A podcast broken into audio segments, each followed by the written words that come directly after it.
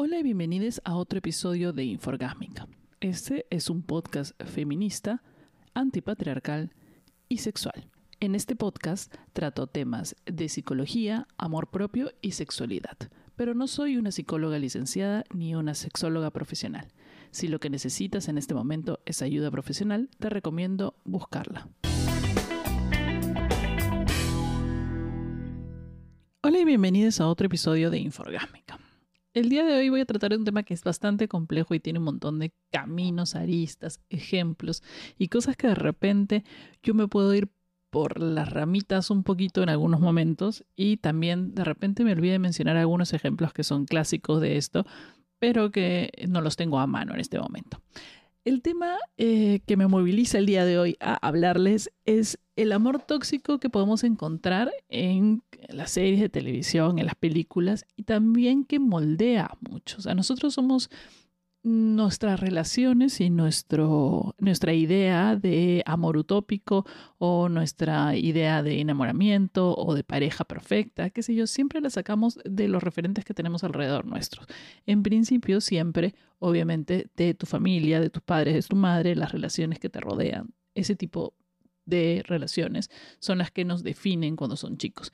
Pero también las ideas de amor romántico, las ideas de cómo las relaciones deben funcionar o cómo las personas se deben comportar, las sacamos del arte, la cultura y de los medios que nos rodean y que consumimos a diario. Es por eso que como siempre digo, una persona que trabaja en los medios, que trabaja creando productos de televisión, que trabaja creando, eh, haciendo teatro, que trabaja haciendo comedia, que trabaja en podcast, etcétera, etcétera, tiene que ser muy cuidadoso con el mensaje que damos, porque gracioso o no, e interesante o no, es bien importante ya que moldea a toda una sociedad, dependiendo de cuánta gente llegues. Entonces, para mí es muy importante siempre que quieras el mensaje que quieras compartir en, lo que dices, en lo que hablas, eh, esté estudiado, esté, sea muy pensado, sobre todo en sociedades machistas, en sociedades patriarcales como la nuestra, y bueno, en todo el mundo en realidad, y más si es que te van a consumir eh, niños, eh, adolescentes que están en periodo de formación.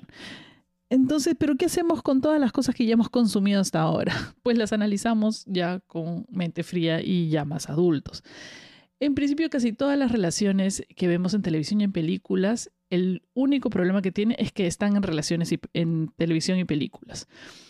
Y las televisiones y la película necesita acción y drama para que sea interesante. Es decir, a nosotros no nos va a gustar sentarnos a ver pues este la vida romántica de dos personas que son saludables y emocionalmente estables. Lo siento, pero eso no va a pasar. Lamentablemente eso no vende, eso no vende 16 temporadas de, de Grey's Anatomy. Si todos, los, si todos los personajes de Grey's Anatomy estuvieran mentalmente eh, saludables, no vendería. En principio porque no hay acción, no hay drama, no hay nada. O sea, tendríamos que valernos de los accidentes de tránsito.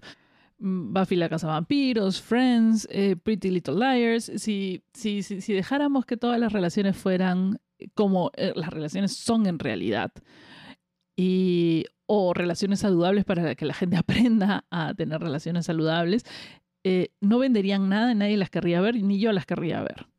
Por otro lado, también si las relaciones fueran buenas y todas saludables, tampoco pasaríamos por el proceso de relacionarnos o, identificarnos. O sea, más allá de que la relación sea un desastre, también nos identificamos con los personajes y con el estado mental de muchos personajes. Entonces es importante que los personajes de una serie o una televisión también tengan los mismos problemas mentales o, em, temas, em, traumas, ideas que las personas en general, pero elevadas a la, a la, enésima potencia. No todas las personas son así y no las cosas que ocurren en la serie de televisión normalmente pasan en la vida real.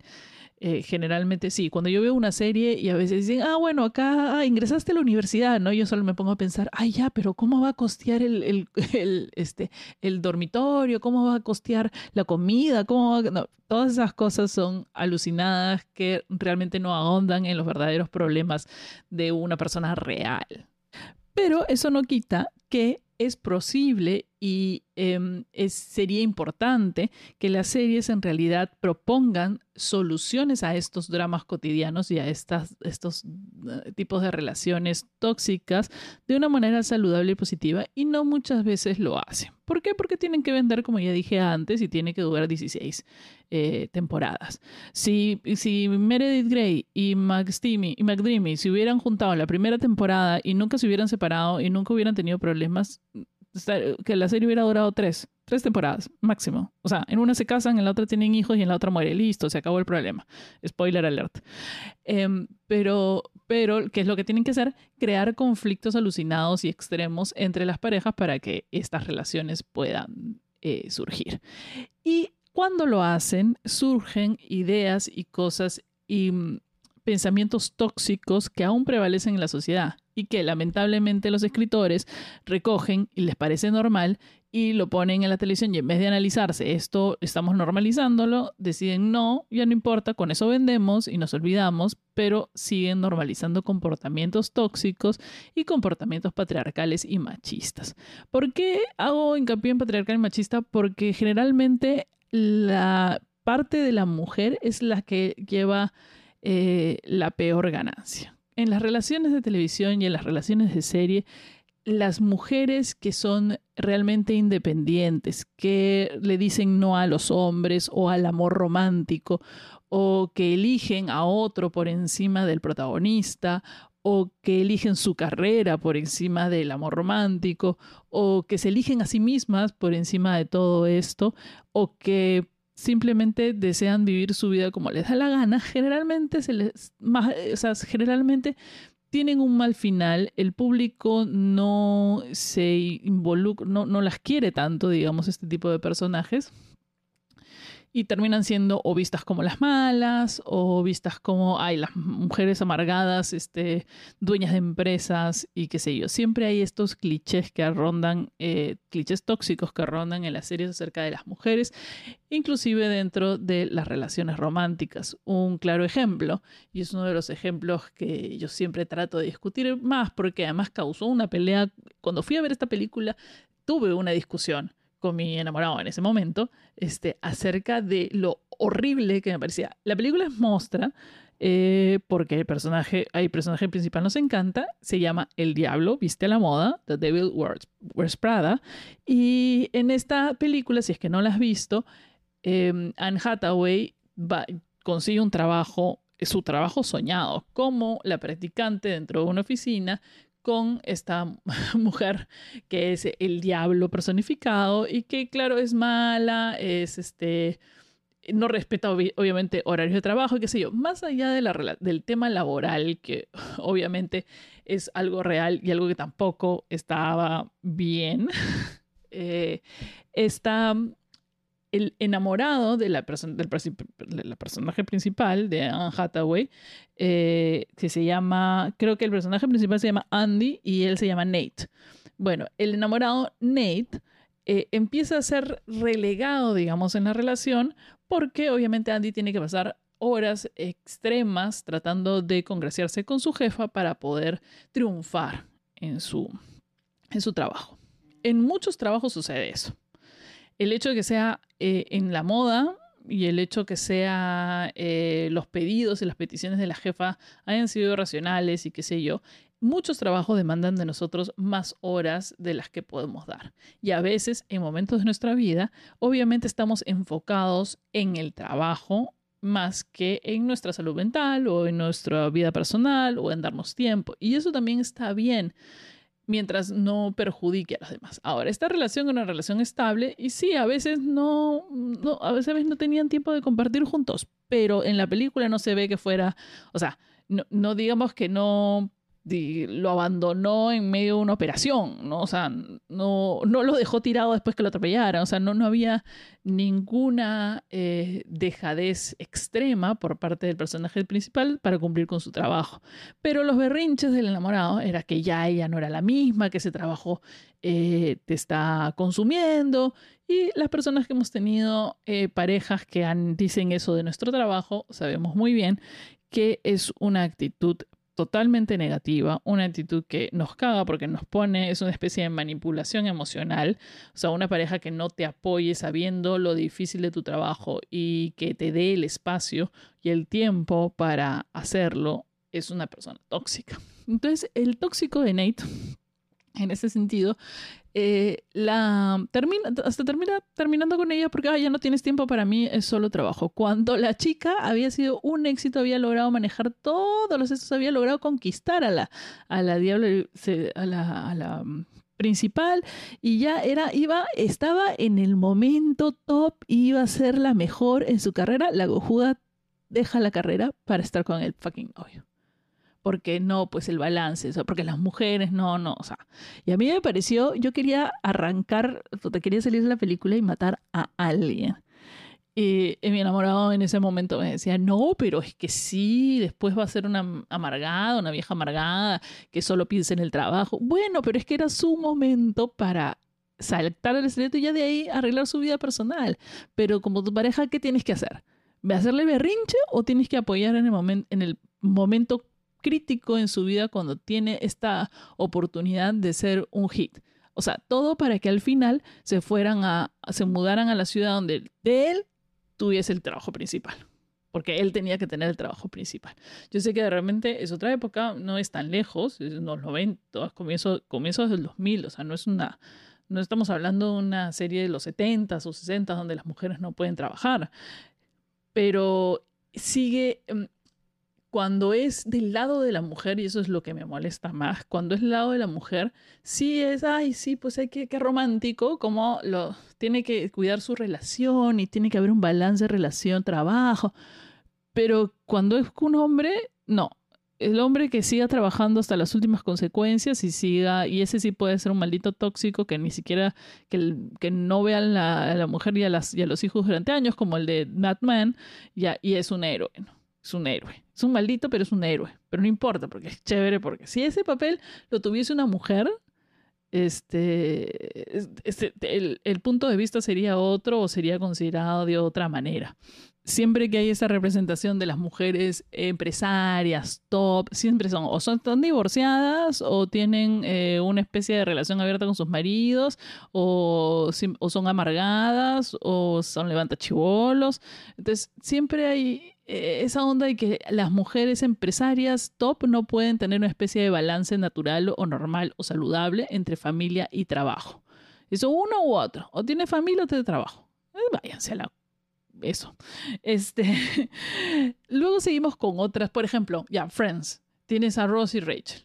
Esa ¿eh? no es una relación saludable. Todos estuvimos, ay, sí, qué lindo que regresara. Esa no es una, una relación saludable. La mujer dejó un trabajo de la concha de su madre para estar con el idiota que termina con ella en algún momento y después le saca la vuelta porque estaba en un break. Ya, eso sí, normal, estaban en un break, todo bien con eso. Pero, ¿por qué tienen las mujeres que dejar sus oportunidades laborales alucinantes para regresar con una sarta de inútiles? No lo entiendo. No entiendo por qué piensan que eso es maravilloso y romántico y que es lo mejor que puede hacer. ¿Por qué no él deja fucking museo y se va a, este, acompañarla allá? No entiendo. ¿Por qué tiene que ser así? ¿Por qué tiene que regresar ella y dejar la oportunidad de su vida? Esas, esas, son las cosas que no. O sea, nosotros estábamos mirando esta relación cuando la única relación saludable de esa serie eran Mónica y Chandler, que ni siquiera sé si es saludable, ya ni, ni, me acuerdo si era, si era muy saludable. También a veces les he hablado también de Dawson's Creek, ¿no? O sea, la misma historia. Te va, si te vas de verano, ya no te voy a querer. O sea, esa manipulación de los hombres con con cuando la mujer quiere hacer algo importante o decisivo en su vida y después sacarle en cara o echarle o, sacarle en cara sus, los sentimientos que han dado por él, por ella, cuando la pobre chica en Dawson's Creek estuvo muerta de amor por él hasta que él decidió darse, darle una oportunidad. Otra cosa súper tóxica que sale en muchas series de televisión, en muchas películas y que eh, y que también es un comportamiento que se sigue repitiéndose y, seguimos normalizando, y es el hecho de que las mujeres aparentemente somos unos eh, seres que nadie puede comprender. Eh, que el personaje principal se pasa durante toda la película o serie tratando de eh, resolver eh, ¿por, qué no, por qué no entiendo a esta mujer, por qué no quiere ser mi novia, por qué no, por qué no me hace caso, por qué no sé qué. Ahí tenemos dos cosas, el acoso y, y el hecho de que las mujeres no somos este Mm, supuestamente en, el, en, los medios y en la televisión, eh, las mujeres somos seres súper complejos, que eh, dudamos mucho, que no decimos las cosas que queremos decir. Ese también es una, una normalización en las series que es absurda. Estamos, por ejemplo, en no sé si algunas de ustedes tienen algún amigo que le ha mencionado esta película que se llama Los 500 días de verano o 500 Days of Summer. Todo emo noventero o todos esos chicos, esos, esos amigos que sufren por, por la chica que ay, siempre, siempre han amado a esta buena y, y, las ha terminado y qué sé yo, siempre todos tenemos uno así. Yo tengo como dos o tres, pero todos ellos tienen esta película de miércoles que se llama 500 días de verano o, 500 días de, de, de 500 días juntos, eh, de una relación súper tóxica, hasta las huevas. La pobre chica no quiere tener una relación con el chico. No quiere, no quiere, no quiere estar con él. Quiere decir, quiere que salgamos, tiremos, todo. Y él sufre y sufre toda la película dándote el punto de vista de que ella es una mala, que no quiere estar con él y que este, él sufre y ella no cambia y él vuelve a caer y ah, ese era el amor tópico de su vida.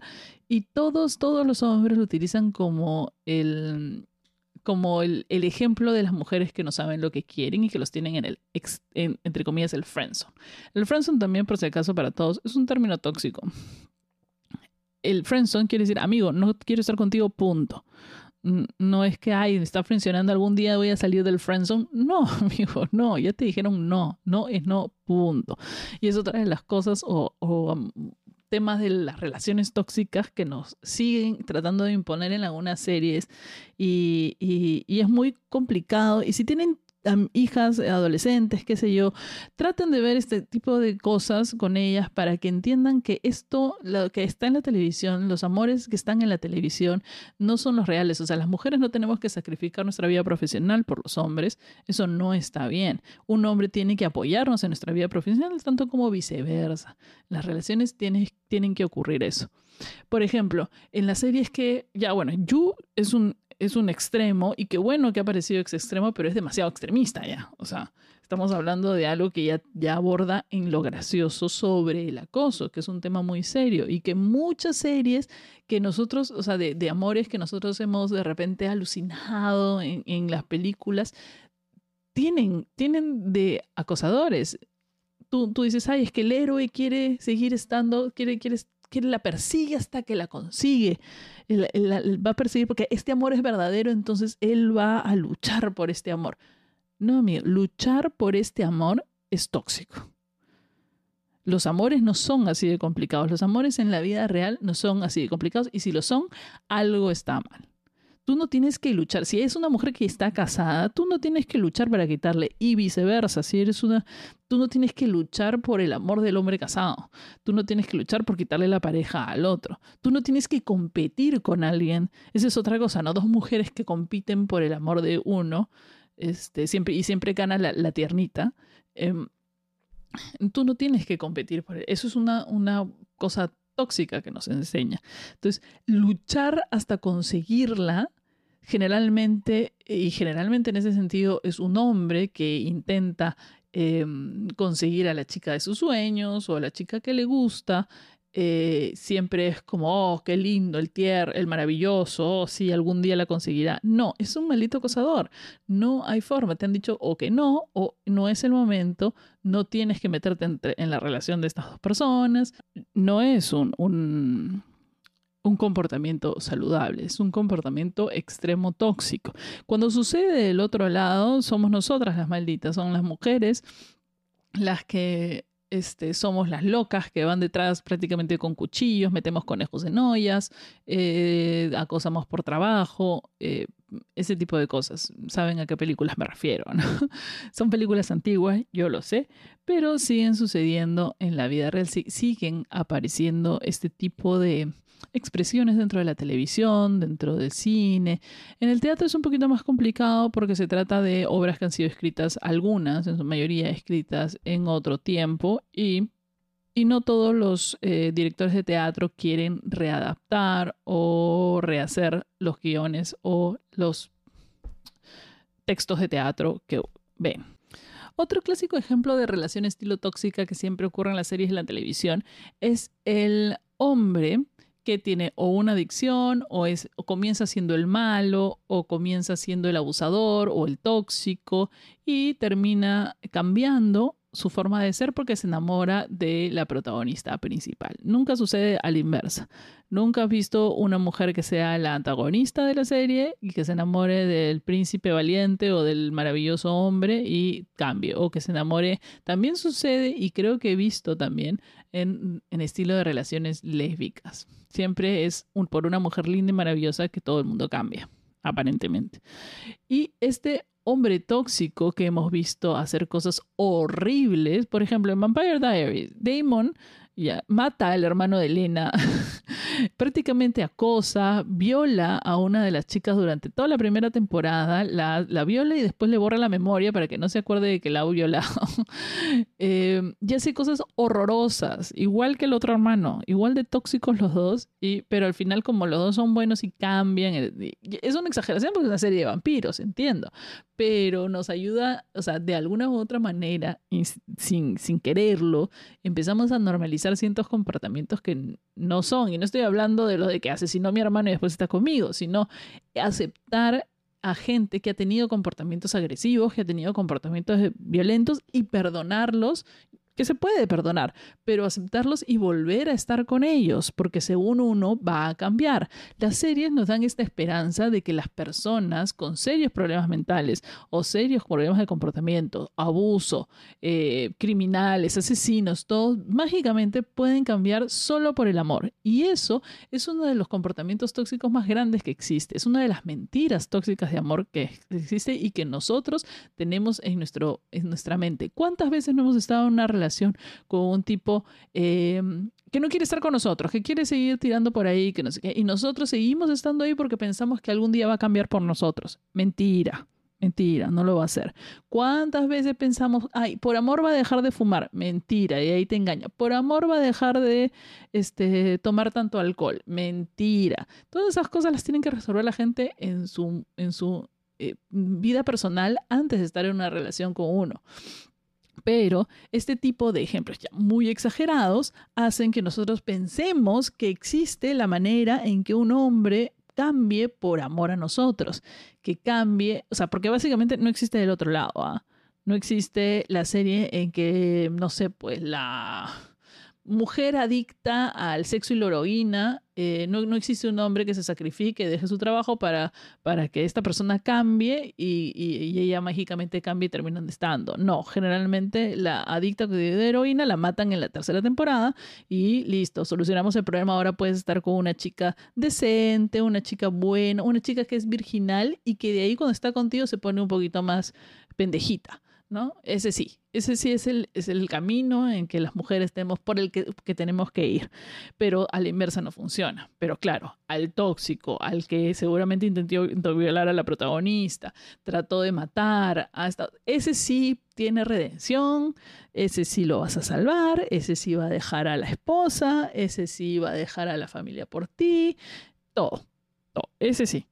Entonces, por más exagerados que de repente sean en la serie, de casos extremos y alucinados, nos dejan la idea en el cual estos hombres tóxicos o estas relaciones tóxicas tienen un final feliz y que lo vamos a lograr. Y por eso nosotros tenemos tendencias a realizarlas. Ustedes pueden decir que no, son solo películas, pero si las ves en todos lados, las 24 horas del día, es el, el amor cambia, el amor lo puede todo, el que este, mientras más lo intentes y luches por esta relación va a funcionar. Si te bombardean con eso, todas las cosas que observas en televisión, toda la literatura que leas, toda la música que escuches, pues en algún momento eso te, te llega a calar en el subconsciente a niveles alucinados. Yo también tengo esas mismas cosas, a pesar de que ahora las, denuncio o las digo o las entiendo un poco más, también lo tengo y los tenemos todos.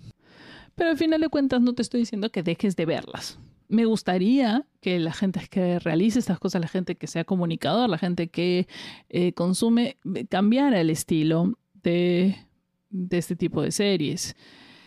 Eh, pero es un trabajo muy largo, creo que tratando de cambiar nuestro nivel de consumo, ese tipo de cosas, o de repente dejando, siendo analíticos con lo que consumimos, creo que es, la mejor forma de hacerlo, no dejar de, em, de consumirlas ni, ni basurearlas tampoco, un poco, como estoy haciendo aquí, pero digamos que ser analíticos. Y si tienes, y si ves estas series con un adolescente, con un niño, con un preadolescente o una preadolescente, eh, conversar acerca del tema, darles, decirles, esto no está bien, esta relación no está bien, no puedes estar, porque generalmente ese es en el momento en que piensan hacer ese tipo de conexiones y relaciones y siempre se van a guiar por las cosas bonitas o por los ideales utópicos que vean en televisión, que ven en, las películas, que, que, lean en la literatura.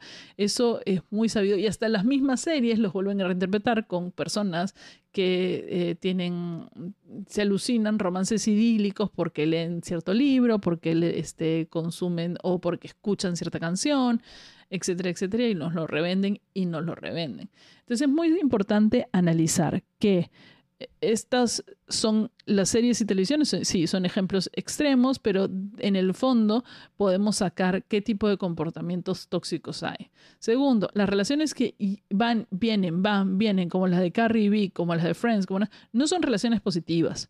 Si esto te está pasando en tu relación, tienes que sentarte a ver qué es lo que realmente quieres y poner límites a eh, esa relación, porque esa relación no es tóxica ni saludable. Si tú, si eres un hombre que está eh, constantemente intentando hacer que una chica se enamore de ti, una chica específica se enamore de ti y quieres intentar todo hasta el fin, eso es tóxico, eso no es un comportamiento saludable. Las personas que te dicen que no, es no. Seguir perseguir a, a tu objeto del deseo durante mucho tiempo o, insistir, insistir, insistir o meterte en una relación de otras personas no está bien, es tóxico, no es una relación saludable. Otra, otro consejo, si tu pareja quiere eh, limitarte profesionalmente o te dice cada rato que en tu profesión no te respetan, que no sé qué, que tienes que cambiar, haz caso a ti, no a la otra persona. Si tienes que viajar, por, tienes que dejar a un novio por, por, tu, por tu trabajo o por esto, y esa persona no te apoya, si no te chantajea emocionalmente, esa persona está siendo tóxica y esa relación no es, sal de ahí. ¿Qué más? Eh, pues nada, acabamos. Ya han pasado bastantes minutos. Creo que el episodio estaba bastante largo. Espero que les haya gustado. Y como siempre, pueden comentarme sobre este episodio, compartirlo, que me ayuda muchísimo en sus redes sociales. Compártanlos en sus historias y etiquétenme para recompartir. Eh, y síganme en mis redes sociales en Facebook, Instagram y Twitter como arroba Marianitra. Aunque muy pronto creo que me voy a salir de Twitter. También estoy en TikTok, por si acaso, como arroba Marianitra, igual en todos lados. Así que lo dejo y nos escuchamos en el siguiente episodio de Inforgámica.